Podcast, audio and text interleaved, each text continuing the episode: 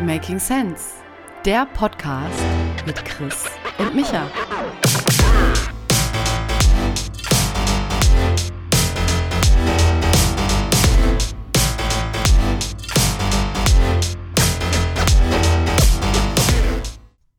Christopher. Michael. Christopher. Warum hast du ein T-Shirt an? Ja, ich wollte gerade fragen. Mist, ich wollte dich fragen, warum du kein T-Shirt an hast. Und ich bin jetzt zuvor gekommen. Äh. Ähm, weil ich vorhin duschen war und äh, einfach vergessen habe, eins anzuziehen. Okay, passiert. Glaube ich. Weil Ja, auf passiert. Hitze kannst du es nicht schieben, weil die, die 35 Grad Periode haben wir schon hinter uns. Das ist jetzt eigentlich wieder angenehme 25 Grad, ja. Ja, weißt du, was lustig ist? First World Problems. In meinem Zimmer muss ich das Fenster zumachen, wenn wir Podcast machen, weil die Straßengeräusche zu laut sind. Und mein Computer wird relativ warm. Und dadurch habe ich quasi eine Heizung unterm Schreibtisch stehen. Und deswegen ist es eigentlich ganz angenehm, jetzt ohne T-Shirt hier zu sitzen. Also für mich ist es okay. Ich denke für die Zuhörer Danke. auch, weil die hören ja nur zu. Ja? Und Eben. grundsätzlich das Problem mit dem Heißwerden kenne ich. Ich habe ja, wie du dich erinnerst, bei einer Folge erzählt von meinem Temperaturfetisch, dass ich eig- eigentlich in allen Räumen Temperaturmesser habe. Du siehst gerade, Ja. bei mir sind es hier 26,0 Grad, ja. Und ich Wow. habe beobachtet, dass durchschnittlich ähm, bei einer Podcast-Aufnahme mit Vor- und Nachgespräch eineinhalb Stunden die Temperatur um fast zwei Grad steigt, ne? Und Das ist ja verrückt. Oh weia, wie schaffst du das? ja, und- Erzähl mir mehr. Und habe ich mich schon mal ausgezogen? Nein. Ähm, Okay. Also voller Einsatz. Nee, und irgendwann wird es dann schon echt warm, ne? Das stimmt schon, ja, weil die Klimaanlage kann ich hier. Ist eigentlich auch vollkommen egal. Ich Es finde ist es toll, egal. dass du hier bist. Ähm, du hast gemeint, du bist ein bisschen müde. Ähm, aber du bist gut Ja. drauf, habe ich festgestellt. Das ist ja, das Genau. ist ja super. Genau, Bist ich dann, bin gut drauf. Du, also, das kann man jetzt bist, auch nochmal. bist du heute witziger vielleicht auch. Ich bin auch witziger, das liegt Mhm. auch vielleicht am Schlaf. Nein, wir können doch mal gerade das äh, äh, Aufdecken verändern. Also, ich habe gesagt, ich bin müde, weil ich gestern Nacht ähm, meiner Frau angeboten habe, äh, bei meiner, unserer Tochter zu schlafen. Weil die gerade sehr unruhig schläft und meine Frau vorgestern Nacht sehr, sehr müde war. Ich habe gesagt, komm, wir wechseln uns mal ab. Und da hast du mir gerade einen richtig, einen richtig nicht ernst gemeinten Applaus äh, Man, rübergeschmissen. Manplaws, ja. Mhm. Ja, nicht Mansplaining, sondern Manplaus. Das ist, wenn Männer sich quasi gegenseitig dafür feiern, dass sie was Selbstverständliches machen. Ja. Ähm, und deswegen habe ich mich gerade ein bisschen. Du hast ja recht, du hast ja recht. Aber deswegen bin ich müde. Äh, und ich bin heute 40 Kilometer Fahrrad gefahren äh, ins Das neue Büro. finde ich zurück. wirklich beeindruckend, ja. Mhm. Ja, ohne E-Bike. Mhm. Äh, und deswegen habe ich auch so spät am Tag nochmal geduscht. Das ist okay. Das ist der. Aber die, Ja, Frage, genau. die Frage ist doch, mein Lieber, gerade nach der letzten Folge, hast du kalt geduscht? Äh, was hast denn du für Themen vorbereitet ähm, heute? Michael, hast du denn die letzten Mhm. Tage irgendwann mal kalt geduscht? Weil ich wollte ja imaginär dir beiwohnen. Ich weiß nicht, ob du an mich Was gedacht ist denn- hast. Hast du an mich gedacht äh, letzte Woche beim Duschen? Ja, aber mit einer warmen Dusche. Ah, ich habe das, ich muss da nochmal, ja, ja, ja, ich weiß, ich Also weiß, ich weiß, verstehe aber dafür fahre ich jetzt Fahrrad. Ja, ja, ja, das ist, das ist, okay, du hast schon recht. Und zwar ist das schon wichtiger. Man soll ja nicht so viele Baustellen Ja. gleichzeitig aufmachen, ne? Also Genau. jetzt, jetzt geht's um ab und zu mal äh, bei deinem Kind schlafen, 40 Kilometer Fahrrad fahren und bald vielleicht nochmal das mit dem Kaltduschen. Ich sag dir, im Sommer ist schon noch die angenehmere Zeit, mit diesem Kaltduschen anzufangen, ne? Genau, genau, absolut, absolut. Es ist eigentlich jetzt bessere Zeit, ja, ironischerweise. Hm. Ähm, ich bin total vorbereitet. Die Frage ist natürlich jetzt, äh, worüber haben wir das letzte Mal gesprochen? genau, ich weiß. Jetzt mittlerweile habe ich es auch wieder raus. Ähm, ich fand es ganz witzig, ähm, dass du ein bisschen müde bist, weil in der Tat finde ich dich dann äh, ein bisschen witziger. Ähm, und äh, wir sind auch ein bisschen unkoordinierter. Wir haben uns zum Beispiel jetzt seit langem gar nicht mehr, falls dir auffallen ist, abgesprochen vor dem Podcast, über was wir eigentlich reden. Ne? Das machen wir dann auch einfach mal Ist doch aus spannend. der Lameng. Ähm, sagt man Lameng? Ist das so ein Ausdruck? Ja, aus der Lameng, ja. genau, aus der Lameng. Wo Mhm. kommt das eigentlich her? Das müssen wir nochmal herausfinden. Weißt du das? Ad hoc? Ad hoc? Nein. Lameng? Aber das klingt wie ein französisches Wort, was Oui. eingedeutscht wurde. Ja, gerade hier im rheinland-pfälzischen Bereich, wo wir herkommen, haben wir uns ja so manche französischen Wörter ein, ein rheinland-pfälzisch, ja. Also letzte Willst du mal Woche. ein Beispiel nennen? ja, ja. Ein, zwei. Außer Lameng Hop. vielleicht ne? Aller hopp. Was noch? Du bist der sprachlich Begabtere, ja? Der Gehsteig. Der Gehsteig. nennt man den Gehsteig bei uns auch? Ach ja, stimmt. Ja. Nee, Der Trodde war. Ja, okay. Mhm. Den Gatte. Wie nennt man den auch noch? De Jardin. Komm, Christopher. Wirklich? Ja, de Jardin. Nee, Sprache ist Trodde war- einfach, Sprache ist einfach deins, ja. Ja. Gut, werden unsere Berliner Zuhörer jetzt nicht so spannend finden, deshalb machen wir lieber Nein. weiter mit dem, ähm, Ja. Was wir letzte Woche so besprochen haben. Also, Mhm. ich, du bist einmal kurz eingeschlafen, als ich was, glaube ich, über das Zahlungssystem in der Europäischen Union ähm, erklärt habe. Das ist, das ist so, das, das ist richtig, genau. mit der EC-Karte und Maestro und was da sich ändert und warum es im Haushalt nicht mehr funktioniert. Aber fand ich ganz, ganz, ganz ähm, Äh, gut, dann habe ich dich irgendwann wieder aufgeweckt, als ich vom Plastikdeckel sprach und dann ist nach ein paar Minuten auch der Groschen bei dir gefallen, dass der Plastikdeckel jetzt gesetzlich verpflichtend in der EU mit dem, mit den Flaschen und den Tetrapacks verbunden ist und so und dass das ja voll toll ist, ne? dass man sich erstmal dran gewöhnen muss. Making sense, ähm, was jetzt, glaube ich, mhm. gerade vielen so geht. Ja, noch ein paar Praxistipps hier und da, Milch ausschenken, wie man idealerweise sein Pausenbrötchen oder ja, sein Sandwich einpackt heutzutage. Waren so die mhm. leichten Themen. Ich hatte noch irgendwie was Schönes über Malaria zu erzählen. Klingt komisch, ist aber so.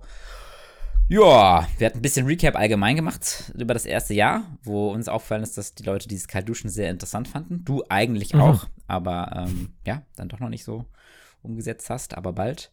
Und ein bisschen deeper waren wir dann beim Thema Kinder und Eltern sein. Ne? Also, ne? also ist äh, der, Mod, der, Pod, der Podcast. Der Podcast ist ja, haben wir gesagt, so zwei Mit-30er, die jede Woche ein bisschen schlauer werden.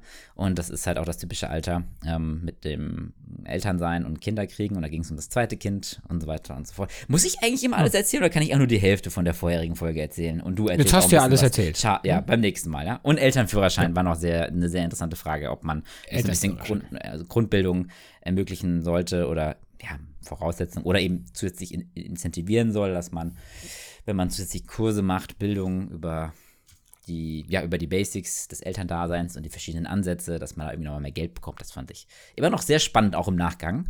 Sehr erzählenswert, ja, äh, und diskussionswürdig. Hast du da privat noch drüber gesprochen oder hast du noch drüber nachgedacht, weil du ich sagtest? Hab, ich habe nachgedenkt, ja, nachgedenkt. Äh, in meinem Kopf mhm. und äh, mit meiner Frau drüber gesprochen und werde das jetzt, denke ich, zu einer kleinen Mission machen, in der Zukunft diese Idee verbreiten und mal gucken, was die Leute, Leute so hören. Äh, hören, sagen. Boah, ich bin auch ein bisschen müde. ähm, aber.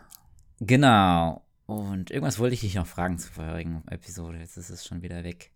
Welch? Ja, komm, vielleicht, komm vielleicht wieder. Ich habe ich hab, ähm, on top of mind ein, ein bedenkliches Video gesehen. Ähm, damit möchte ich anfangen. Ich hoffe nicht von mir. Nee, und zwar von deinem Kumpel Juval, von dem du immer erzählst. Harari. Best Buddy. Mhm. Yuval Noah Harari, der mhm. ähm, israelische Buchautor, über den wir schon ab und zu geredet haben. Und zwar äh, war das ein Video, was ich auf Twitter gesehen habe, ganz große Überraschung, ähm, wo er ein Kurzinterview oder so ein Kurzstatement äh, abgibt bei CBS und quasi die Welt versucht darauf hinzuweisen, dass Israel auf dem Weg in eine Diktatur ist aus seiner Sicht ähm, und um Hilfe bittet. Äh, das fand ich ganz interessant, also um Beistand der Welt. Und zwar äh, zusammenfassend sagt er quasi folgendes, dass ähm, viele Diktaturen auf der Welt, sollte man sich mal mit auseinandersetzen, nicht mit Panzern und Waffen entstanden sind, sondern mit äh, Unterschriften in Hinterzimmern, hinter verschlossenen Türen, in, über Dokumente, die Sachen beinhaltet haben, die, als sie dann äh, umgesetzt wurden, für viele Menschen war es dann quasi zu spät darauf zu reagieren. Also quasi Gesetzes, Gesetze, die dann immer eben Hinterzimmern äh, erlassen werden und so. Und plötzlich sind die da und äh, die Menschen wissen gar nicht, wie ihnen geschieht. Und so, so entstehen eigentlich Diktaturen, nicht, nicht mit so einem großen Knall. Und ähm, um zu verstehen, was in Israel gerade passiert, hat er gemeint, braucht man eigentlich nur eine Frage stellen. Und zwar, was genau begrenzt die Macht der Regierung? Und er sagt halt, in den USA ist es relativ easy, Checks and Balances, ne? Da mhm. gibt es ein Senatsrepräsentantenhaus und so weiter und die Exekutive und bei uns gibt es ja auch Gewaltenteilung. Und in Israel hat er gemeint, ist der Unterschied, es gibt keine Konstitution, es gibt keinen Senat, es gibt keine föderale Struktur, kein Check ähm, der Macht außer dem Supreme Court, mhm. also das höchste Gericht. Und das wiederum wird gerade versucht von der Regierung unter die Kontrolle, die, die Regierung versucht gerade genau den unter die Kontrolle zu bringen.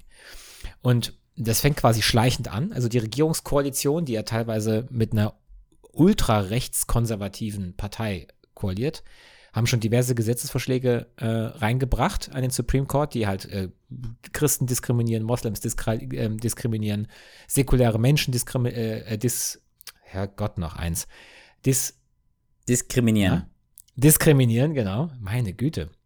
Äh, Frauen, LGBTQ, ja, und ähm, wenn die es schaffen, final die Kontrolle über den äh, Supreme Court zu bekommen, dann könnte die Regierung eben auch anfangen, Wahlen zu fälschen, indem sie zum Beispiel arabisch, arabisch abstammenden Menschen einfach das Wahlrecht entziehen. Äh, oder einfach Medien ausladen, also unabhängige Beobachter einfach ausladen, ja. Und dann sagt er, also er schließt quasi mit dem Appell an die Welt und vor allem an die, an die USA, den engsten Verbündeten von Israel, Leute, äh, wir haben das Potenzial, zu einer Diktatur zu werden, wenn die Regierung das schafft, den Supreme Court zu kontrollieren. Und das ist dann eine Diktatur im Nahen Osten, die nicht nur Nuklearwaffen hat, sondern auch einer der fortschrittlichsten Cyberwaffen-Expertise der Welt. Ne? Wir erinnern uns an Ja. den, an die Doku Zero Days, von der ich mal erzählt habe. Dieser ähm, Stuxnet-Virus, der im Iran die Zentrifugen da zerstört hat. Übrigens eine sehr empfehlenswerte Doku. Ich glaube, der hat sogar einen Oscar gewonnen für alle, die Doku-Fans sind. Also Zero Days, ähm, äh, quasi der erste leider bekannt gewordene Cyberangriff auf ähm, einen, einen Staat, der versucht hat, nukleare Waffen zu produzieren, also in Iran in Mhm. dem Fall.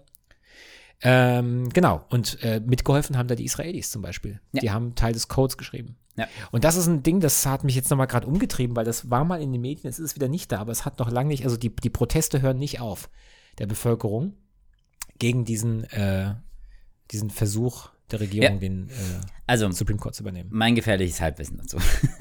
Also ich habe ja tatsächlich noch einen anderen Juval, äh, den werde ich mal fragen, das nehme ich mal mit. Ähm, den hatte ich auch mal gefragt, als es um, als wir diskutiert haben, wie sehr ist Antisemitismus in Deutschland ein Problem.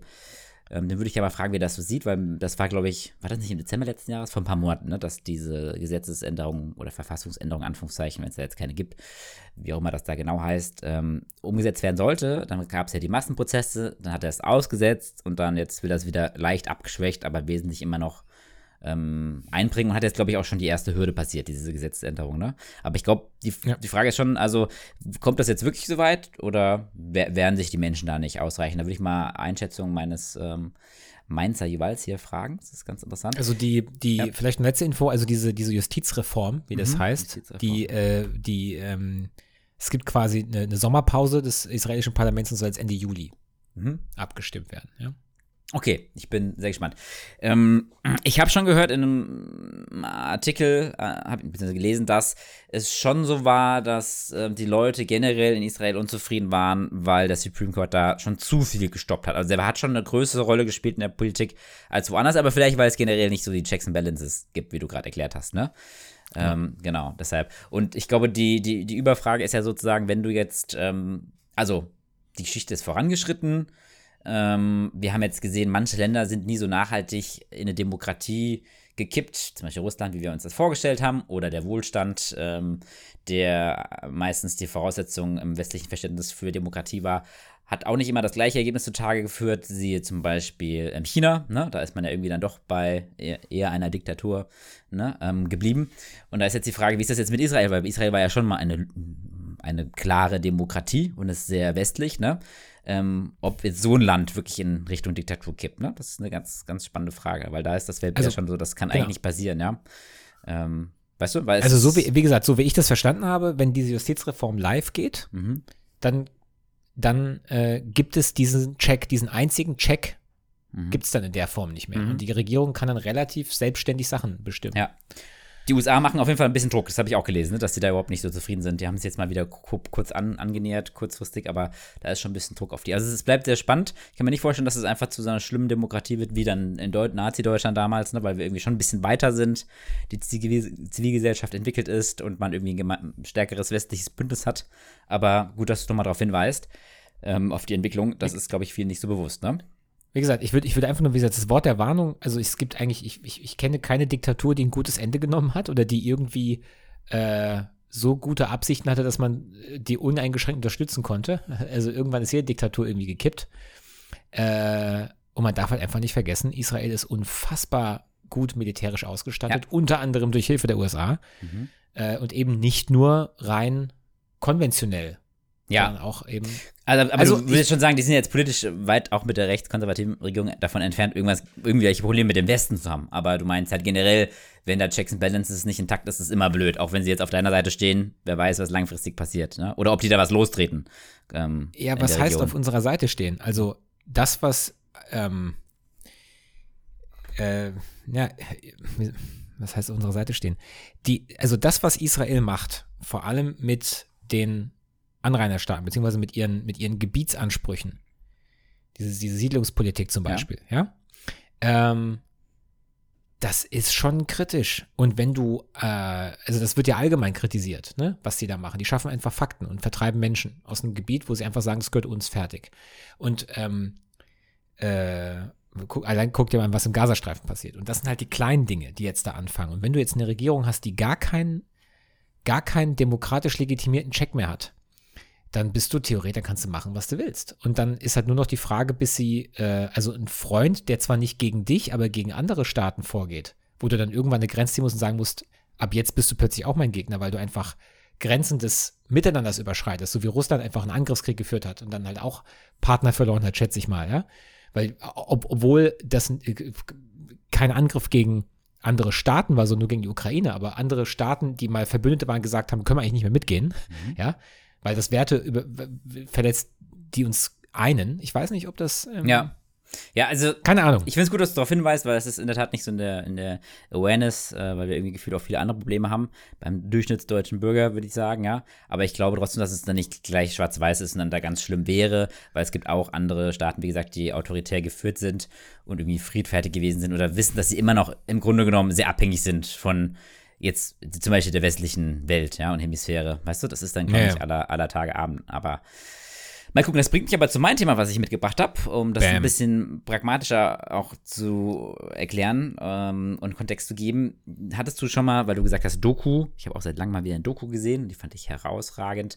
Ähm, die Doku ähm, Chimp Empire oder im Reich der Schimpansen. Hast du das mal gesehen? Auf Netflix. Tatsächlich nicht. Ich bin überrascht. Ja. Du hast was gesehen, was ich nicht gesehen ja, habe. Okay. Genau. Und, das, und ja. ich finde es interessant. Äh, meine Frau hat mich drauf gebracht. Die war eine Weile krank und hatte dann viel Zeit. Und ich bin auf so vielen Ebenen ähm, fasziniert davon gewesen. Äh, erstens mal, also wie, wie, wie krass, mit was für Kameraaufnahmen, die über Jahre begleitet wurden, was für eine schöne Dramaturgie die daraus gemacht haben. Also es ist einfach super spannend. Das sind vier sehr lange Folgen auf Netflix. Äh, einfach un unwahrscheinlich spannend. Muss, muss, meines Erachtens muss man das als Mensch gesehen haben. Ja? Also richtig, richtig nice.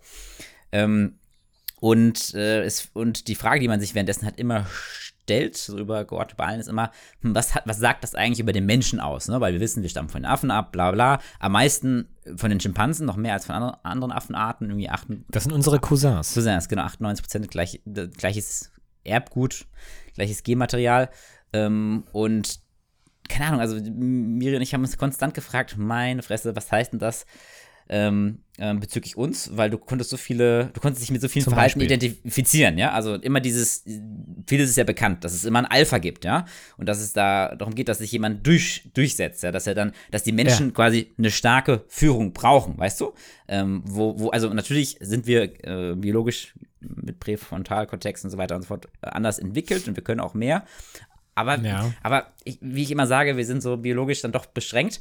Ich glaube, das kann man nicht negieren. Und das zeigt einfach nochmal ganz bildlich, wo wir eigentlich herkommen und was für Limitations wir haben. Ja, und dass man äh, vielleicht im Kern und wir darauf ausgelegt sind, dass wir dass der Stärkere sich durchsetzt, dass wir irgendeinen haben wollen, der, der Ansagen macht, weißt du? Und dass vielleicht so was total Demokratisches oder so Liquid Democracy, gab es da mal so eine Ideologie, ne, dass du alles immer ähm, demokratisch entscheiden lässt, dass es einfach nicht funktioniert, mal abgesehen von den Transaktionskosten, also dass es zu aufwendig ist, alles immer ja. alle entscheiden zu lassen, aber dass, dass, dass du halt häufig Entscheidungen ähm, treffen musst, wo einer voranschreitet, mutig ist und, und, und für eine gewisse Zeit gehorchen, ja. Und das ist ja sozusagen auch das, das Prinzip unserer Demokratie ne, auf Zeit, ja. Aber wir, wir sehen ja alle ein, dass es irgendwie Demokratie potenziell vielleicht zu langsam ist, zu viele Kompromisse bedeutet, ja. Und du eben richtige Krisen nicht bewältigen kannst. Und du bräuchst halt eine, eine stärkere Führung, ja. Weswegen, so ist der Link halt zu Israel, vielleicht dort die Gesellschaft oder ein großer Teil der Gesellschaft sich damit anfreundet, ja, wieder jemanden zu haben, der stärker durchregieren kann. Und mein Eindruck ist auch, wenn man sich natürlich China, aber auch so ein Land wie Singapur anguckt, ja, was irgendwie von einer Familie, wenn ich das richtig in Erinnerung habe, seit 40, 50 Jahren geführt wird, ja, äh, also null Demokratie, aber alle sind happy, weil die einfach von ganz weit unten so irgendwie Top 3 der entwickelten Länder way vor Deutschland sind, ja. Und einfach einen astreinen Track Record hingelegt hat, was niemand zugetraut hätte, ja. Äh, weil es einfach viel effekt effektiver führbar ist, ja. Und weißt du, das ist so mein Takeaway, dass zu de viel Demokratie nicht geht, du brauchst vielleicht mehr Führung. Ähm, aber, was ist die Downside? Deshalb verstehe ich aber, dass man jetzt nicht uneingeschränkt sich irgendwie starke Führer überall wünscht, ne. Das kann halt sau gut gehen, wie zum Beispiel Singapur, ja. Aber wenn du halt den Falschen an der Macht hast, äh, dann ist halt auch schnell ziemlich scheiße, ja. weißt du? Das ist halt so ein bisschen ja. der, der, der Trade-off, ja. Ähm, weißt du, was ich meine? Und deshalb kommt ja auch dieser Zweifel in der westlichen Welt ähm, jetzt immer mehr auf, den wir auch schon ein paar Mal diskutiert haben.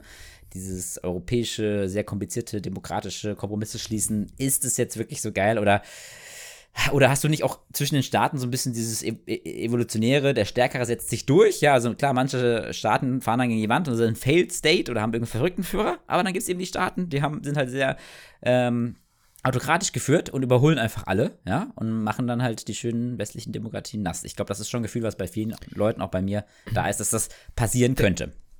Da gibt's ein, das passiert im Guten beim Thema erneuerbare Energien zum Beispiel.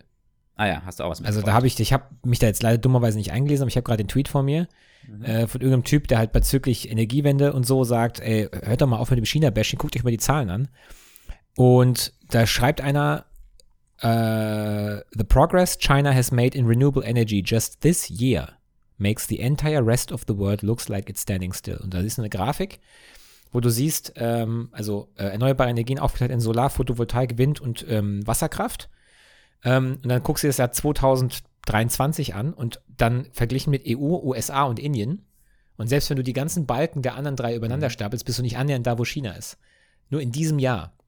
Und ähm, äh, ganz zu schweigen von den Vorjahren. Und das ist eine Ökodiktatur, die einfach gesagt hat, wir machen das jetzt, ja? ja. Da gab es auch bei, bei, Markus Lanzmann ein schönes Beispiel, wo, wo, wo China einfach ausgenutzt hat, dass Deutsche die Solarenergie einfach nicht gefördert haben mhm. und sich das Ganze noch abgezogen hat und jetzt einfach der größte Solar. Äh, genau. Ja, genau. Also, das ist so eine Sache, dass sie autokratisch geführt sind, aber dann eben auch ähm, eine schiere Masse an Menschen und Kapital haben und wenn die was shiften, dann bewegen sie halt gleich die ganze Welt, ne? Und können, genau. können dann einfach Europa mal äh, wegsubventionieren sozusagen, ne? Um was Nachhaltiges Ja, aber die Frage, die ich mir einfach stelle, ist, da habe ich vor kurzem auch, äh, da war so ein Speaker ähm, bei LinkedIn, habe ich gesehen, der hat darüber gesprochen, über die Frage, wie können wir das mit der Klimakrise lösen und bla. Und offensichtlich, also viele Leute sagen ja, die, äh, die Demokratie ist so langsam, hast du ja auch gerade gesagt, ne? Also mhm. bei, bei solchen schweren Sachen. Und dann ist immer dieser Wunsch nach diesem starken, was auch immer, Organ, Mensch oder so, der sagt, wir machen das jetzt und schreitet voran und so, wie du es gerade beschrieben hast. Mhm. Aber die, die Trennlinie zu diesem Diktator, der mhm. wohlwollende Diktator, der grüne Diktator, der einfach das Beste will, mhm. die ist so hauchdünn. Und ich frage mich, unter welchem Gesichtspunkt, was für ein Check müsste es denn da genau. geben? Weil es gibt, also, ich meine, wenn wir was aus der Geschichte gelernt haben, dann, dass die uneingeschränkte Macht an ein Organ oder eine Person, geht, das geht nie gut aus. Menschen können damit nicht umgehen. Also, Vielleicht kurzfristig, aber nie langfristig sozusagen. Naja, verstehe. Es verdirbt. Also ich meine, wenn man aus, aus, jedem Film, der je gedreht wurde oder aus irgendeinen Geschichtsbeispielen, die, die Alleinherrschaft, die, es fing immer mit positiven, das fing immer an mit jemandem, der sagt, ich behebe einen Missstand. Und das ist nie gut ausgegangen. Nie. Ja. Und da frage ich mich einfach, ja. Oder, oder wie so könnte, eine könnte KI das sein oder genau, irgendwas? Das hatten wir auch schon mal letztes Jahr gesagt, könnte ja, KI das sein oder, oder gibt es irgendeinen so einen, so einen Bewertungsprozess, ja? Oder wie, ist, wie sieht so ein Machtwechsel aus, ja? Heißt es irgendwie längere Phasen in der Demokratie, bevor wiedergewählt wird, weil sind die Planungshorizonte so kurz, brauchen die mehr Macht ähm, oder dürfen die nur sowieso nur einmal an der Macht sein, damit sie nichts verlieren haben nach dem Motto, ne? Also das ist so ein bisschen die Frage. Und ich finde die Affendoku, wie gesagt, so interessant. Schau sie dir mal an und dann sprechen wir nochmal drüber, weil du immer wieder denkst, ah, vielleicht gibt es doch kein so viel besseres System. Es muss irgendwie darum gehen, der Stärkere setzt sich durch.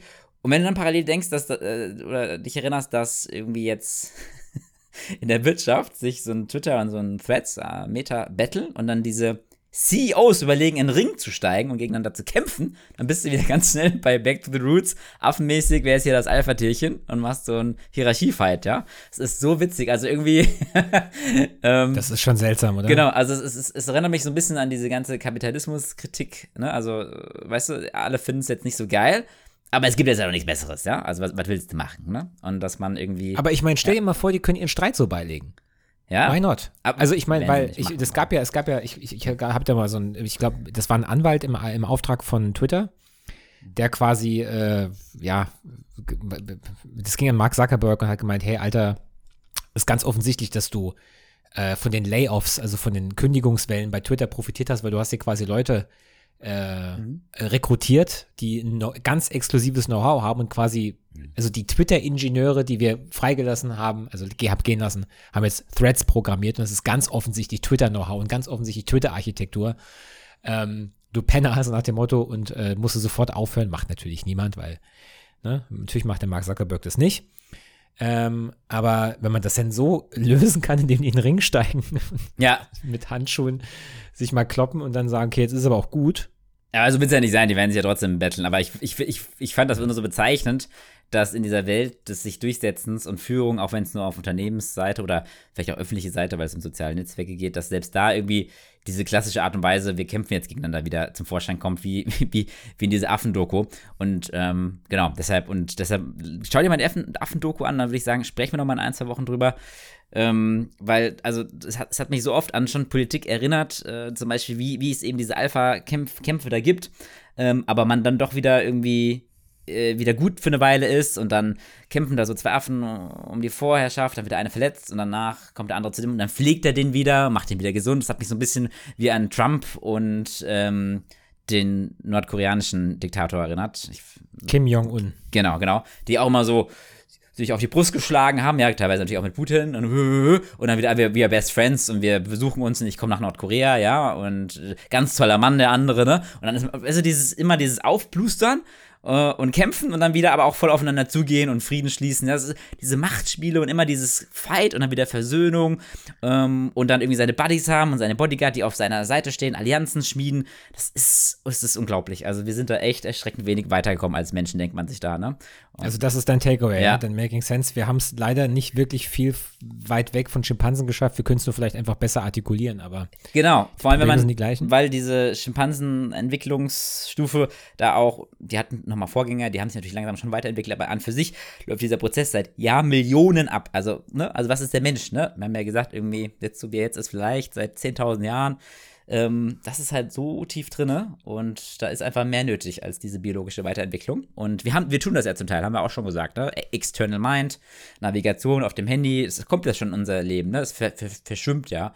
Und deshalb ist die Lösung, glaube ich, immer mehr Technologie, künstliche Intelligenz, vielleicht auch was das Thema Entscheidung und Führung ähm, angeht dann braucht diese, dann muss man halt nur darauf achten, dass genauso wie Menschen böse sein können, dass irgendwie diese künstliche Intelligenz nicht zu böse wird und dass sie irgendwie Glaubwürdigkeit besitzt, ja. Und ich glaube, da besteht schon die Chance, dass man irgendwie etwas schafft, wo die meisten Menschen drin vertrauen. Natürlich nie, nie alle, ja. Aber wo man schon denkt, ähm, okay, offensichtlich kann diese Intelligenz mehr als eine biologische menschliche Intelligenz, weißt du? Ähm, ja. wenn, wenn, ich finde das aber interessant, weil das ja bedeutet, ich meine, das betrifft ja auch direkt mein Berufsbild, ja. Also ich arbeite ja viel mit Führungskräften zusammen. Äh, und diese Idee, dann diese ganze New Work-Welle, ja, Führung neu denken und das mitarbeitergeführte Unternehmen und bla bla bla. Und dann merkst du oft, klappt nicht so gut, ja. Oder diese agile Welt, ja, mit diesen ganzen agilen Teams und so, die sich komplett selbst führen.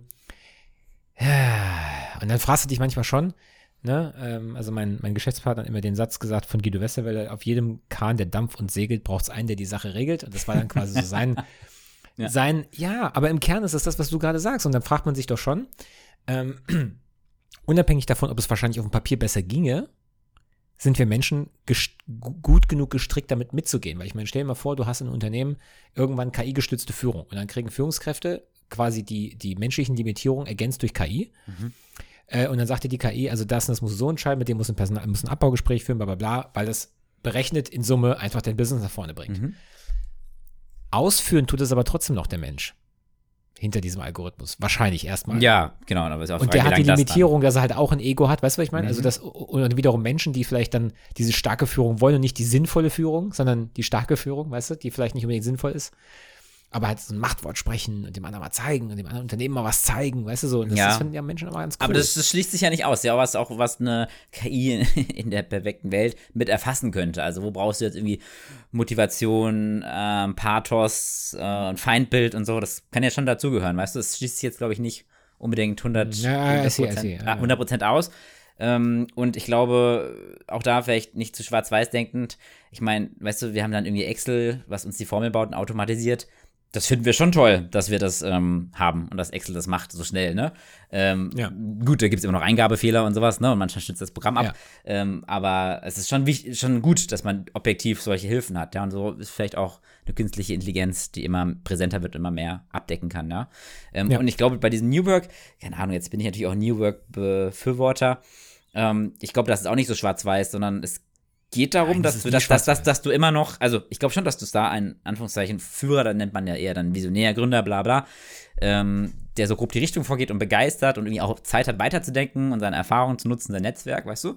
ähm, und mhm. schon so grob die Richtung vorgibt, aber dann aus dem Kleinen herausgeht und dann eher halt in dieses Coaching geht, ja, und sich selbst überflüssig macht und die Leute lernt, für Teilbereiche Verantwortung zu, zu übernehmen. Dann hast du halt wieder in Teilbereichen jemand, der eine Ansage macht, ja, was ja, ja, Der, der overall ganz oben Ansage nicht widerspricht, ja. Und das ist dann, glaube ich, schon effektiver, als wenn du es ganz hierarchisch machst. Immer, weißt du, das ist dann ineffizient. Und ähm, wenn einer alles mitdenken und entscheiden muss, ja, als wenn du äh, agilere, kleinere Einheiten schaffst, die halt mehr Autonomie haben und auch lernen, ähm, ja. diese Entscheidung zu tragen und dann für sich, ne? Ähm, und, und, in dieser kleineren Einheit vielleicht, vielleicht einen zu haben, der dann die Ansagen macht. Weißt du, was ich meine? Also das schließt sich, glaube ich, überhaupt nicht aus, wenn ich ehrlich bin. Da habe ich schon das Gefühl, dass das eine deutliche Verbesserung ist mit New Work. Ähm, genau, aber halt nicht 100% demokratisch. Das ist wirklich Quatsch. Und viele Menschen wollen das auch wirklich nicht, ja. Mhm. Gut, ja. Genau, also schau dir mal die Doku an. Wir verlinken sie. Bin sehr gespannt. Ähm, ja, was hatten wir denn noch so? Ich hatte vorhin noch irgendeine Abzweigung, die ich zu dir nehmen wollte. Jetzt ist sie weg. Ich weiß noch, dass wir, ah, dass wir im letzten Podcast schon ein bisschen angekündigt haben, was wir, was wir machen. Und zwar wolltest du äh, über, wolltest du erzählen, wie man Geschichten erzählt. Daran habe ich nämlich auch kurz gedacht bei der Doku, wie unwahrscheinlich geil die das erzählt haben. Ähm, was hast du da mitgebracht? Äh, also, ich weiß nicht, kennst du South Park? Nee, nicht so wirklich. Also, ich kenne es, aber ich habe es nie wirklich geguckt, ja. Ja, also das ist äh, Trey Parker und Matt Stone, das sind die Erfinder von South Park und die wurden äh, bei einem Kurs an der Uni mal gefragt, äh, was, was macht eigentlich eine gute Geschichte? So, das ist natürlich eine geile Frage. Ähm, und im Prinzip ist es so, dass die gesagt haben, ähm, also wenn wir die Höhepunkte deines Handlungsablaufs nehmen und das Wort und dann zwischen diesen Höhepunkten steht, dann hast du eine Scheißgeschichte. Ja, also mhm. wenn du dir eine Geschichte ausdenkst und da gibt es so ein paar Höhepunkte, so ganz grob die Grobskizze und zwischen diese Höhepunkte passt das Wort und dann bla bla bla und dann ist das passiert und dann ist das passiert, dann ist die Geschichte sehr wahrscheinlich scheiße und langweilig. Mhm. So. So. Äh, was zwischen jedem deiner niedergeschriebenen Höhepunkte geschehen sollte, sind Worte deshalb oder aber. Ja? Mhm. Das gibt dir die Kausalität zwischen jedem Höhepunkt und das macht dann eine Geschichte aus. Also im Prinzip kannst du es unter drei Punkte unterteilen. Ähm, in der Erzählkunst gibt es eine Idee namens ähm, Versprechen, Fortschritt und Payoff, also Auszahlung. Ja? Mhm. So, also im Wesentlichen ist eine Geschichte ein nie endender Kreislauf von Versprechen, die im Verlauf der Geschichte erfüllt werden. Also ausbezahlt werden sozusagen. Und es ist ein Kreislauf von Erwartungen und Lösungen, Ursache und Wirkung und Konflikt und Fortschritt. Das ist erstmal Punkt eins für eine gute Geschichte. Das zweite ist, eine Geschichte besteht nicht aus einer Ansammlung von zufälligen Ereignissen, sondern eine Geschichte besteht aus einer Abfolge von Momenten des Aber, beziehungsweise weil oder deshalb. Ja? Also Beispiel, ähm, Harry Potter entdeckt, dass er ein Zauberer ist. Deshalb geht er nach Hogwarts, um Magie zu lernen. Aber dann erfährt er, dass Voldemort ihn töten und die Welt beherrschen will. Deshalb muss er einen Weg finden, ihn zu besiegen. Könntest du auch mit und dann erzählen, aber macht nicht so viel Sinn, ne? Und er erfährt, dass er ein Zauberer ist und, und dann geht er nach Hogwarts und dann erfährt er, hm, könntest du auch so erzählen. Aber ja. es ist irgendwie nicht so spannend. Äh, also man, genau, es, so. es, muss schon irgendwie eine klare Verbindung haben. Ähm, genau. Als so und dann. Und genau. Und der Punkt 3 ist, äh, also, ne, und deutet auf eine einfache Fortsetzung hin. Ah, okay. Und aber, beziehungsweise deshalb, verleihen vorherigen Ereignissen Bedeutung durch Kausalität. Das erklärt's, okay. So, ne? So, ah, ähm, genau. Aber deutet auf einen Konflikt hin, deshalb deutet auf Fortschritt hin. Und, ich, äh, und so, da gibt es ein Zitat von Ernest Hemingway, der mal gesagt hat, Prosa ist Architektur, keine Inneneinrichtung. Das ist nochmal ein philosophisches Wort. ja, ja, ja, ja. Blendgranat. ja. ja mhm. Also, gutes Schreiben ist absichtsvoll, es verirrt sich nicht, es baut auf sich selbst auf. Mhm. Und kannst du da jetzt als so Making Sense was mitnehmen für deinen beruflichen Alltag oder, oder schreibst du viel Geschichten zuletzt?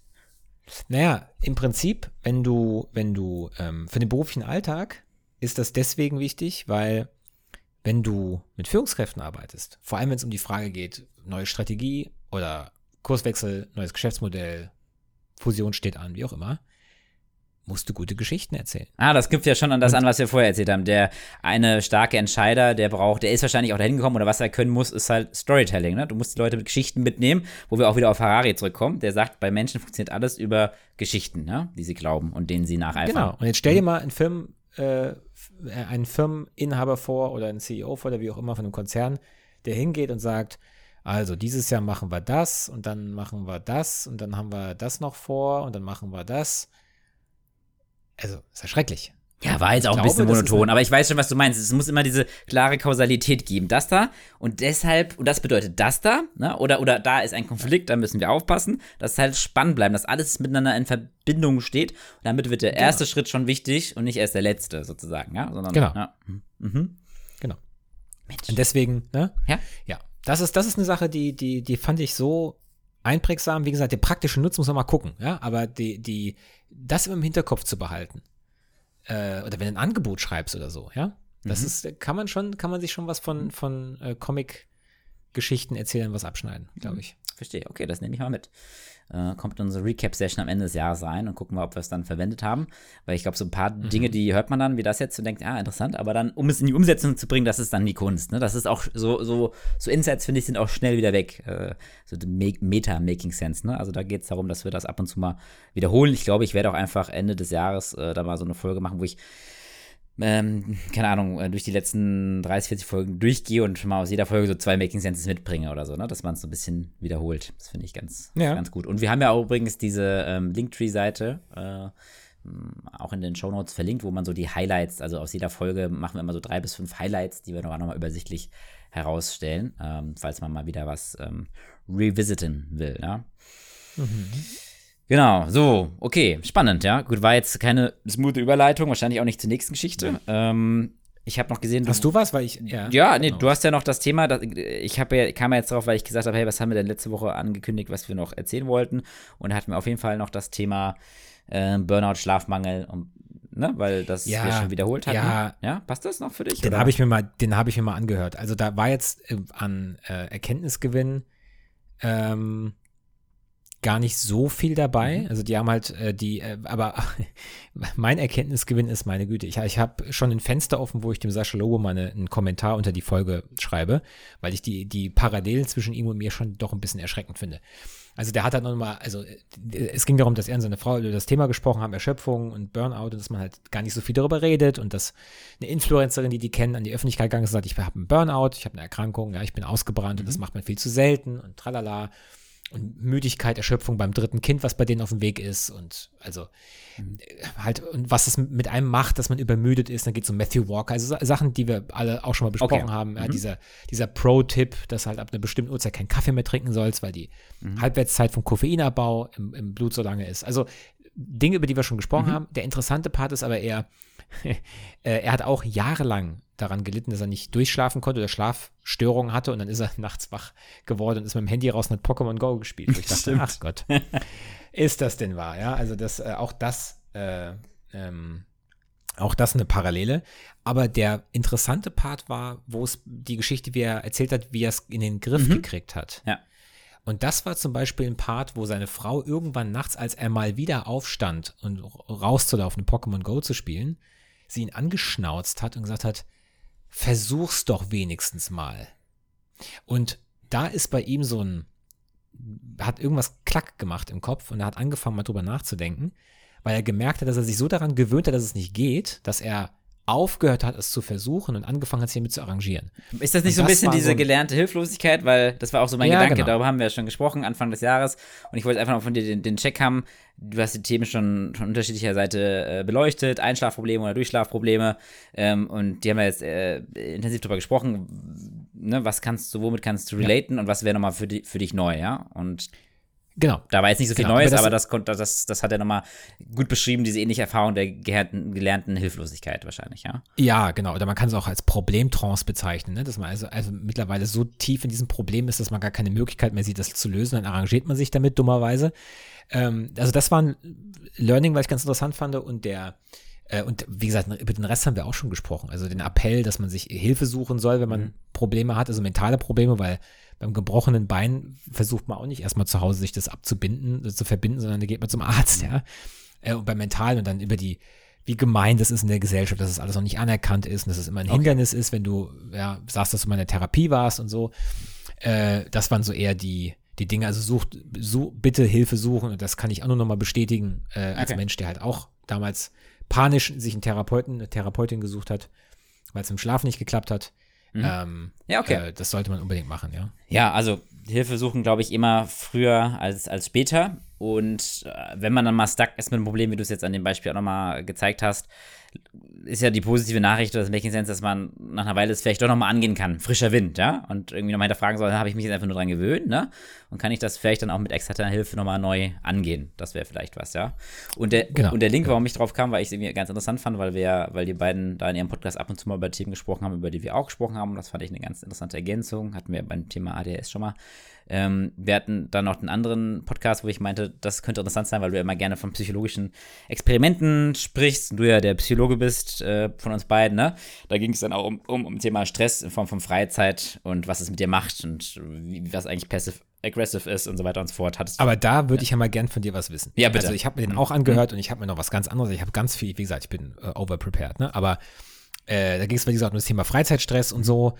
Ähm, äh, beziehungsweise auch in dieser Folge über Burnout ging es halt auch um die Frage, dass immer mehr Menschen über Schlafstörungen klagen mhm. und, und Stress und so. Wir sind das Land mit den wenigsten Arbeitsstunden? Hatten wir ja mal beschrieben. Stimmt. Mhm.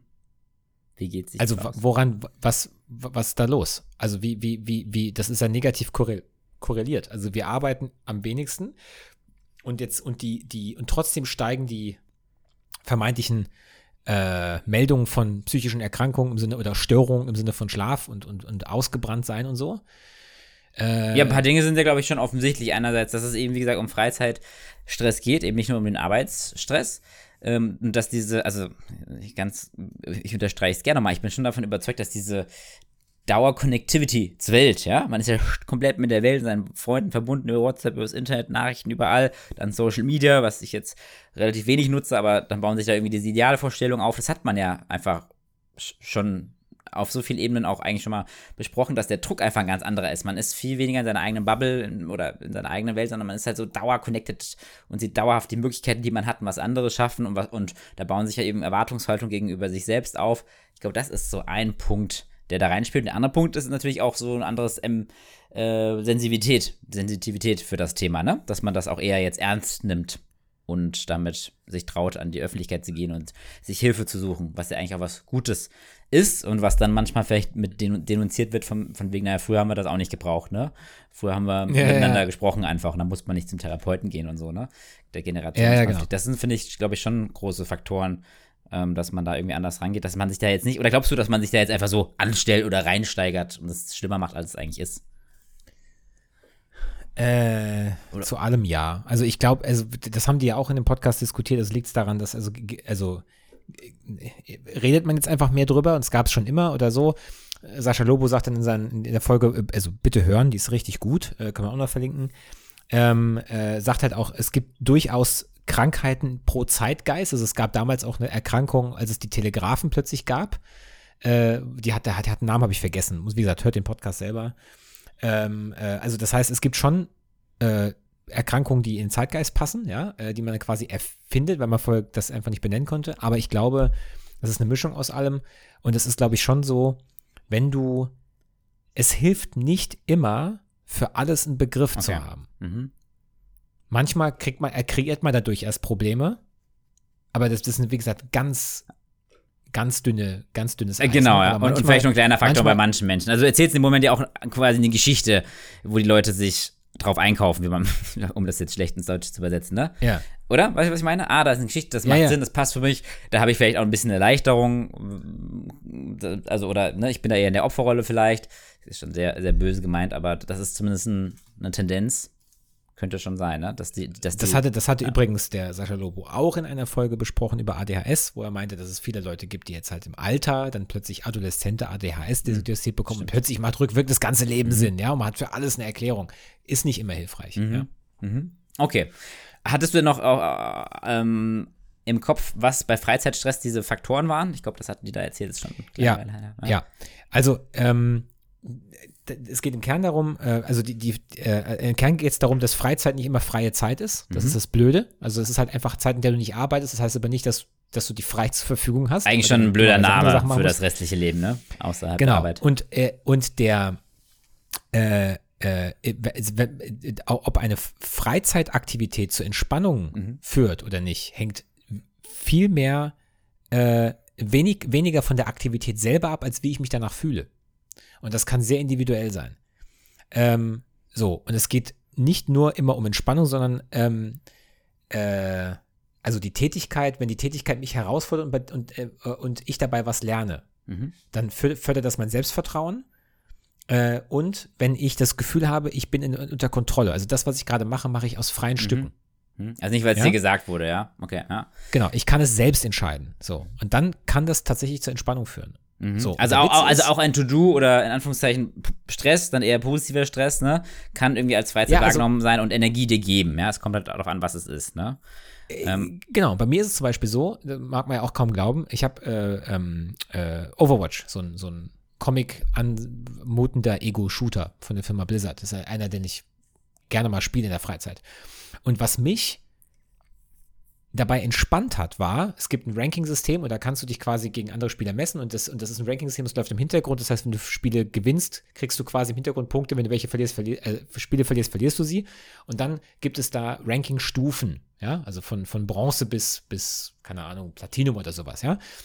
Und ich wollte mal, und, und äh, mich hat es entspannt, ja, in der Freizeit, mich so da reinzufuchsen und A, herauszufinden, wo ist mein Skill, meine, meine Skill-Decke, also wie weit komme ich, weil ich werde nie so gut sein wie Profispieler, ja, die sind in dieser Platinum-Kategorie, äh, aber wie hoch kann ich denn kommen, wenn ich mich genug reinfuchse? Das heißt, ich habe mir Helden ausgesucht, habe die versucht zu lernen, habe mir Videos angeguckt, wo Leute zeigen, wie du die perfekt spielst, worauf du achten musst, Wow. welche Fähigkeiten du entwickeln musst, um in einer bestimmten Kategorie mitspielen zu können.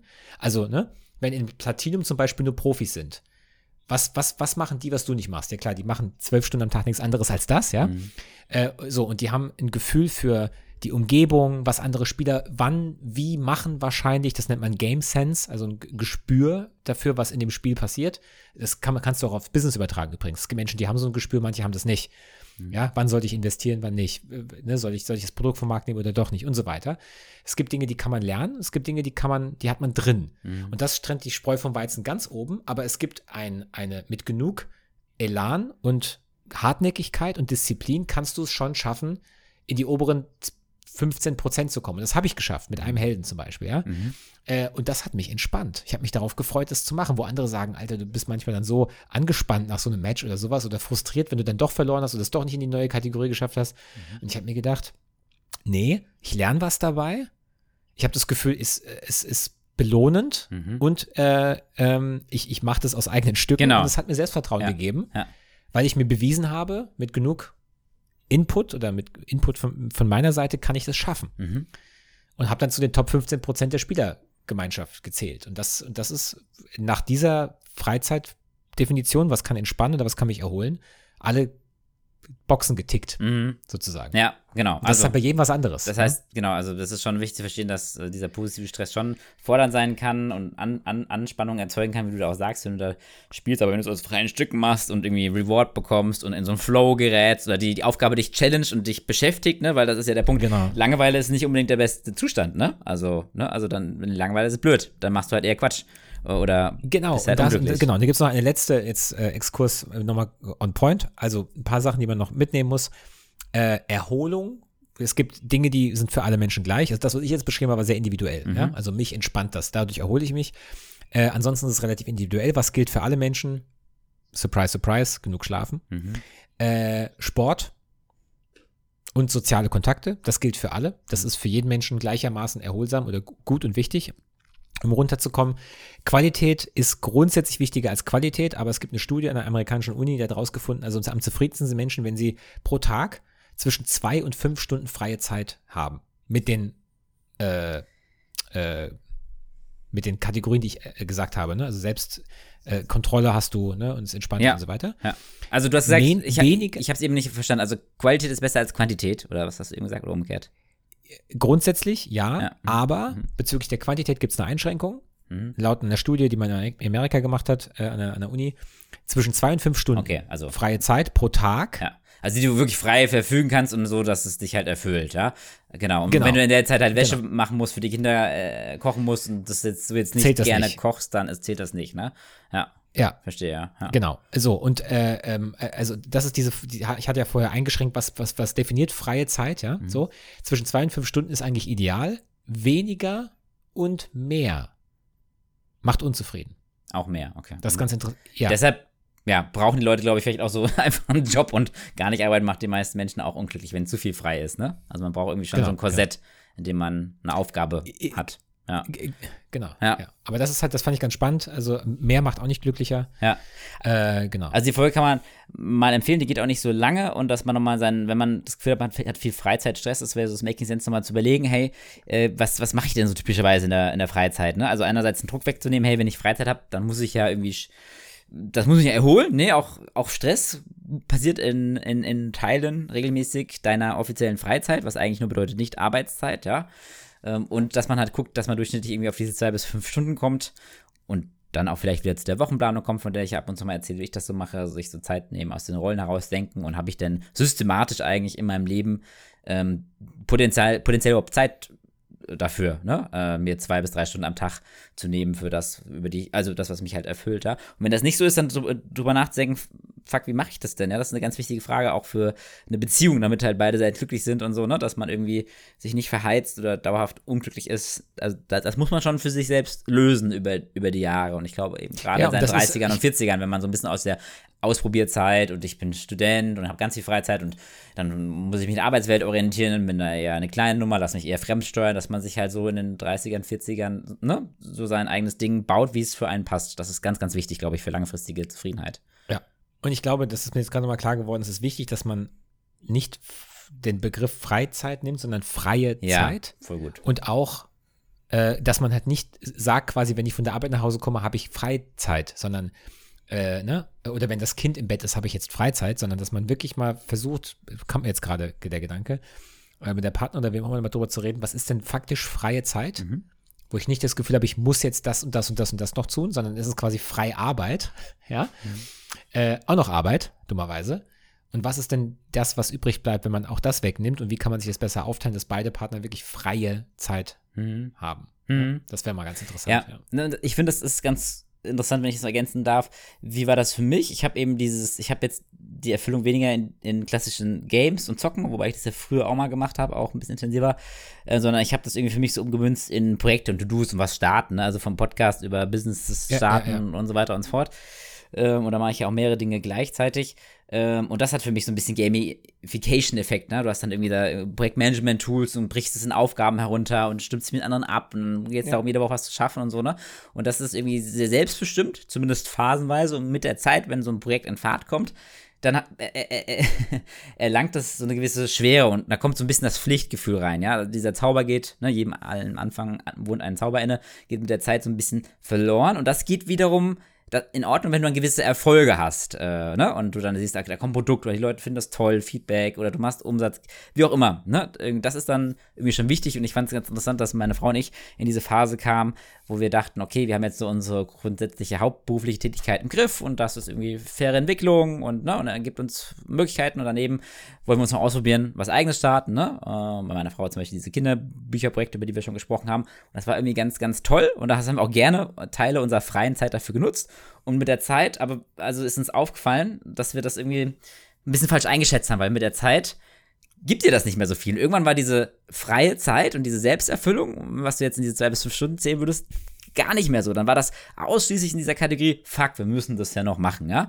Äh, fast ein bisschen wie Haushalt oder Wäsche, ne? Und dann haben wir uns echt gedacht, scheiße, wie sind wir eigentlich jetzt hier gelandet? Jetzt haben wir von unserer freien Zeit eigentlich wirklich phasenweise, viele Wochen lang, ähm, gar keine freie Zeit mehr gehabt. Das war dann vielleicht maximal eine Stunde abends auf der Couch, weil wir so ausgelastet waren mit Hauptjob, Nebenprojekten, Ja. Kind.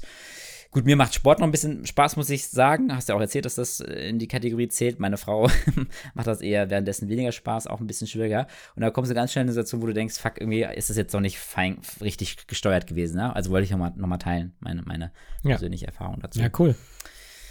Cool, okay, Dankeschön. Ja, und was ich in diesem Podcast, den ich ja auch mm, vor einer kleinen Weile gehört habe, ähm, ganz spannend fand, da haben sie auch noch über Passive-Aggressive gesprochen, passiv-aggressiv. Ja, ja, ähm, ja.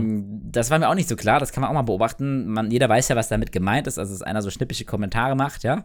Ähm, ähm, und dass das eigentlich immer ein Grund ist, dass jemand sich unterlegener fühlt, kleiner fühlt und den großen Konflikt vermeidet.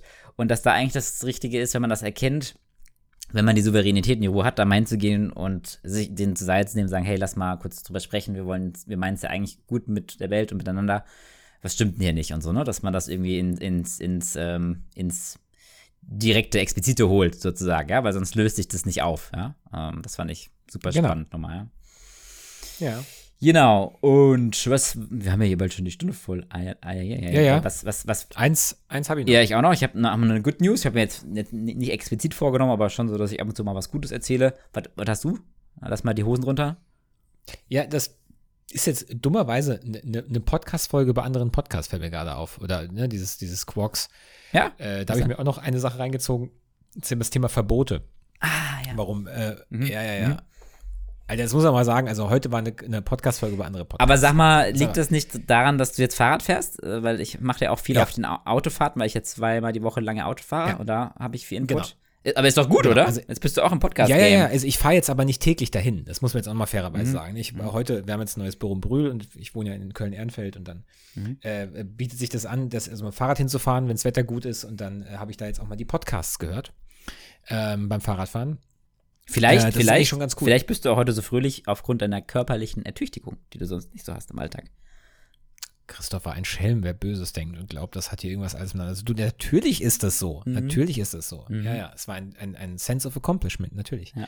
Ähm, also jedenfalls, ich habe mir dann auch das noch über dieses Verbote mir angehört und das fand ich eigentlich ganz schön, äh, weil da mal wieder ein Begriff aus der Psychologie ist und das ist ja mein Home-Turf und zwar der Reaktanz. Also äh, die, der, der Punkt ist, so, das ging ganz kurz ein paar Minuten darum, ähm, warum Verbote eher nichts nützen. Ja? Und ähm, Verbote, die, die Quintessenz war, Verbo Verbote wirken schlechter, als man denkt. Manchmal bewirken sie auch das Gegenteil von dem Verhalten, was man sich wünscht. Ähm, ähm, also Beispiel, Vorsicht, frisch gestrichen. Ja, nicht anfassen. Und dann fassen die meisten Leute drauf. Warum? Also aber, aber warum? Ist, ist, warum? Weiß ich ist nicht. das wirklich, ist das wirklich noch also frisch? Sind Zweifel, vielleicht trocken? weil der Men Mensch so Ja, kritisch ist eigentlich, oder wie? Jein, also es hat mehrere Gründe. Also das eine ist, äh, in der Psychologie nennt man das also Reaktanz. Das ist quasi ein Verhalten, man, man kann es auch als trotziges Verhalten nennen, also jetzt erst recht nicht, ja.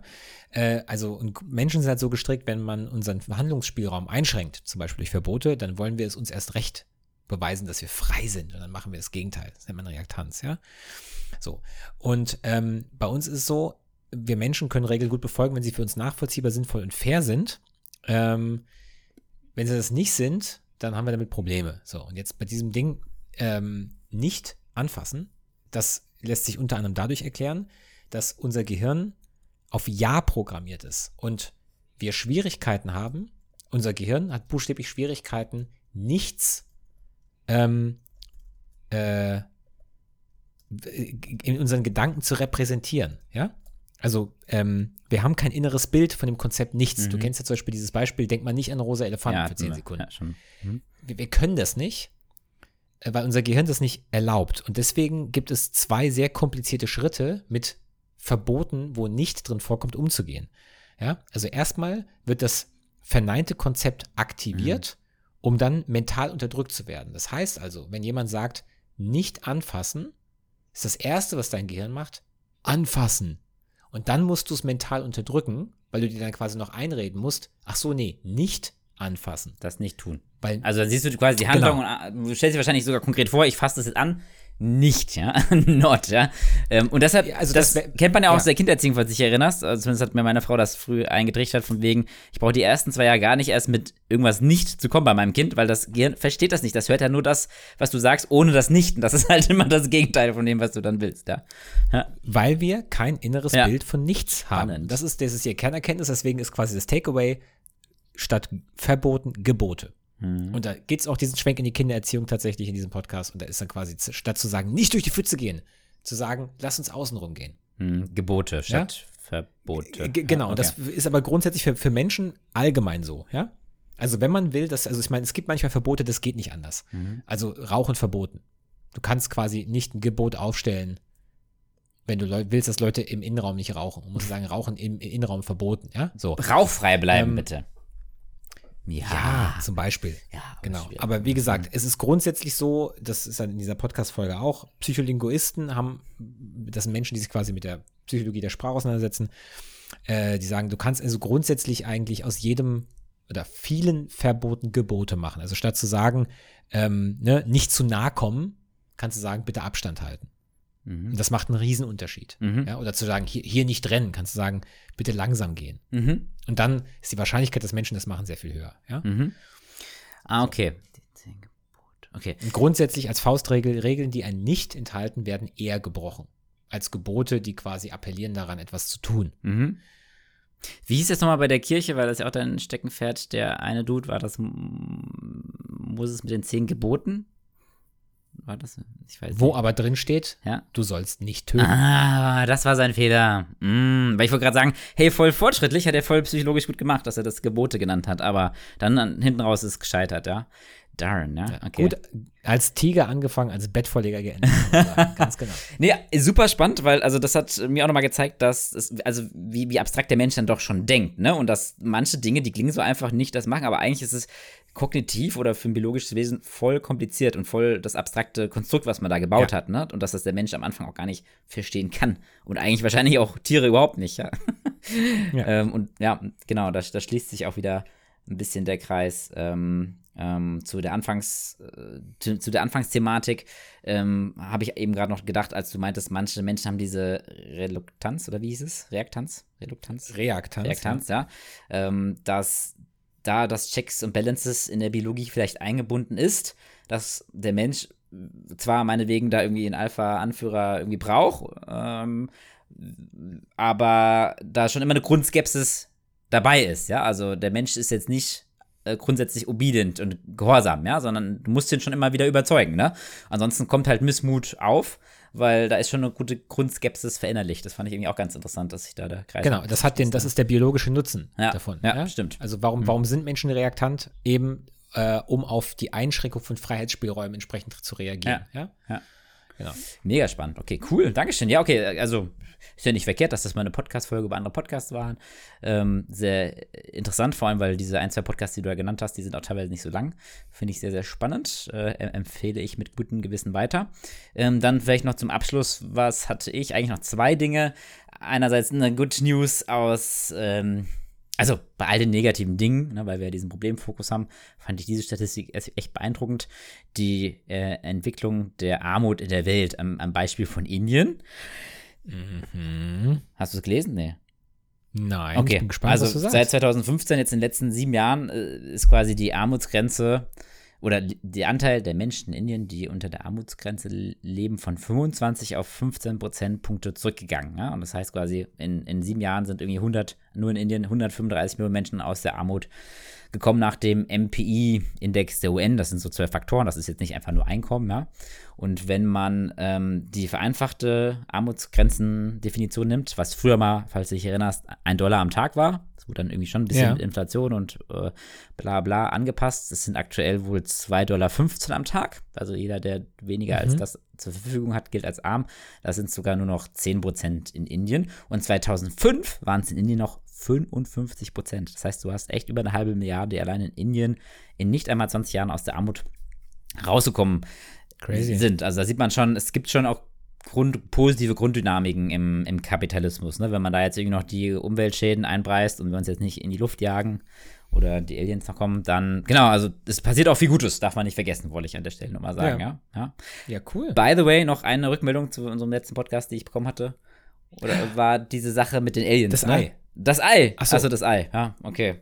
Das Ei, stimmt, Ja, das. Ei auch. Ja, erzähl mal kurz. Ja, ja, meine Güte. Äh, wir haben, wir haben, wir haben uns so deppert, ja. Wir haben uns über die, die optimale Fallhöhe des Eis überlegt. Wie, aber es geht doch viel einfacher. Es geht um die gla- glatte Fläche, nicht über den Fall. Das Ja. heißt, man nimmt einfach ein Ei und schlägt sich an der Pfanne auf, sondern einfach auf dem Schneidebrett. Ja, ge- exakt der gleiche Effekt.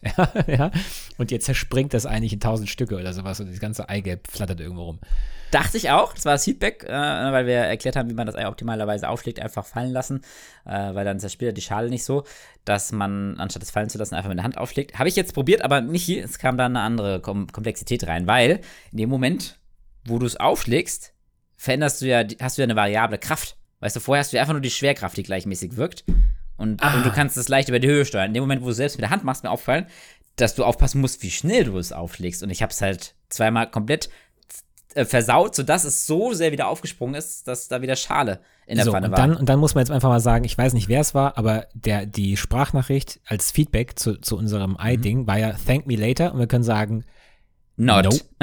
no, not. Macht so wie wir, aus einer guten, entspannten Höhe, am besten in der kalten Pfanne, papp, und Ja. dann habt ihr dieses, ich habe das jetzt mehrfach probiert, ich esse, Mhm. wie gesagt, regelmäßig Eier am Wochenende und es klappt wunderbar. So 15 Zentimeter. So, und das hast du, Äh, Aliens hast du gesagt. Genau, und Aliens, das, äh, wir haben ja, äh, wie heißen diese Menschen, die irgendwie an, an Verschwörungstheoretik, also, also wir werden ja fast schon zu Verschwörungstheoretiker in Sachen Aliens. Nee, ich versuche das schon objektiv zu sehen, aber da hat uns ein einigermaßen gescheiter Kollege darauf hingewiesen, dass dieser Harvard-Professor, von dem du jetzt letztens erzählt hast, ne? Avi Löb. Ja, dass der schon ab und zu mal mit ähm, shady Ex äh, Hypothesen um die Ecke kam oder Hypothesen, die halt nicht in seinem Fachbereich liegen, sozusagen. Ne? Ne? Und dann wird er natürlich in, den Medien immer, kriegt er sehr viel Raum, weil er ja Harvard-Professor ist und da mal ein bisschen vorsichtiger sein muss, genauso wie du auch schon letztens selbst darauf hingewiesen hast, dass die Aussagen von dem einen Leaker da schwer überprüfbar sind. Ne? Das heißt also, man muss die Kirche doch ein bisschen im Dorf lassen und wenn da halt eben nicht mehr Beweise geliefert werden, ja, dann ist es halt auch, hat es halt auch vielleicht nicht mehr Aufmerksamkeit verdient vorerst, ne? Ja, also es gibt, äh, kann ich nicht ganz bestätigen, aber zumindest ein bisschen. Äh, letztes Ding zu diesem UFO-Thema. Äh, vielleicht sagt dem einen oder anderen Hörer das Hacker-Kollektiv Anonymous etwas. Ähm, und die sind ja oft äh, involviert in irgendwelchen großen Enthüllungen oder so, weil die einfach sehr wertegetrieben irgendwelche Hacks durchführen, dann Dinge öffentlich zugänglich machen. Und die haben ein Video veröffentlicht. Ich muss, kann aber leider stand heute nicht sagen, ob das wirklich der offizielle Channel war. Das Internet sagt, es war der offizielle Channel. Und die haben ein Video veröffentlicht, dass sie sagen, äh, durch diese ähm, ständige Berichterstattung über das Thema möchten sie sich jetzt einschalten und möchten ihres dazu beitragen, dass falls es so ist, wie manche Whistleblower sagen, dass die, vor allem die US-Regierung, Dinge verheimlicht, die eigentlich in die Öffentlichkeit müssten, dann werden sie es rausfinden und veröffentlichen. Obwohl, und das war in diesem Statement zu hören, auch in den Reihen von Anonymous viele glauben, dass das eigentlich Bullshit ist. Und trotzdem widmen sie sich dem Thema, weil sie sagen, äh, wenn es was, wenn was verheimlicht wird, werden sie es rausfinden, weil sie der Meinung sind, dass wenn da was dran ist, ist es so wichtig, dass die Menschheit davon erfahren muss. Ähnlich wie diese Geschichte mit den, mit den ähm, Leaks da bezüglich ähm, Guantanamo und so. Ja. Ne? Okay, und die, die Aber bringen da es- noch eine andere Credibility rein. Also da glaubt man irgendwie schon, die sind jetzt nicht käuflich oder sowas, ne? Sondern. Nein, was die, Ja, hm. was die gemacht haben, ist, die haben äh, einen, einen Secure-Server eingerichtet, wo Whistleblower Beweise hochladen können, wenn sie welche haben, und zwar anonym. Ja, das ist eine. Und das andere ist, die werden wahrscheinlich irgendwelche äh, Regierungsserver hacken und gucken, ob da was ist. Great. So, aber es ble bleibt spannend. Das heißt also, ähm, wenn die was finden, wenn jemand was findet, dann die. Hm, okay, ja, sehr gut. Dann bin ich mal gespannt. Äh, das war eine gute Ergänzung. Ähm, ja, also ich habe übrigens das Video dann auch gesehen, das nur abschließend, ähm, auch da mal an den Bogen zu, zu, zu spannen. Da wurden ja auch dann Filmsequenzen nochmal gezeigt von, ja, also Filmmaterial, wo es dann so aussah, als wären da biologische Aliens drin gewesen. Das, also halt, das, das glaube ich weiterhin nicht. Also nach all dem, was wir Nein, besprochen haben, diese Weiterentwicklung von, Bio, von der biologischen zur künstlichen Intelligenz macht keinen Sinn, dass wir dann irgendwann biologische Aliens im Raumschiff haben, weil es ist ne, und eigentlich fast unmöglich, dass die so schnell durch Raum und Zeit reisen, aber künstlichen Gegenständen ist das schon eher möglich. Also ich glaube einfach, die Biologie wird da keine Rolle spielen und es werden auf gar keinen Fall, wenn es Aliens gibt, welche sein wie in irgendwelchen Spielfilmen, ja, sondern es wird irgendwas Künstliches Ja. sein, ja. Also da wäre ich auch eher kritisch, wenn die da so Beweise vorlegen würden mit äh, Alien, Ja. Alien Footage, ja.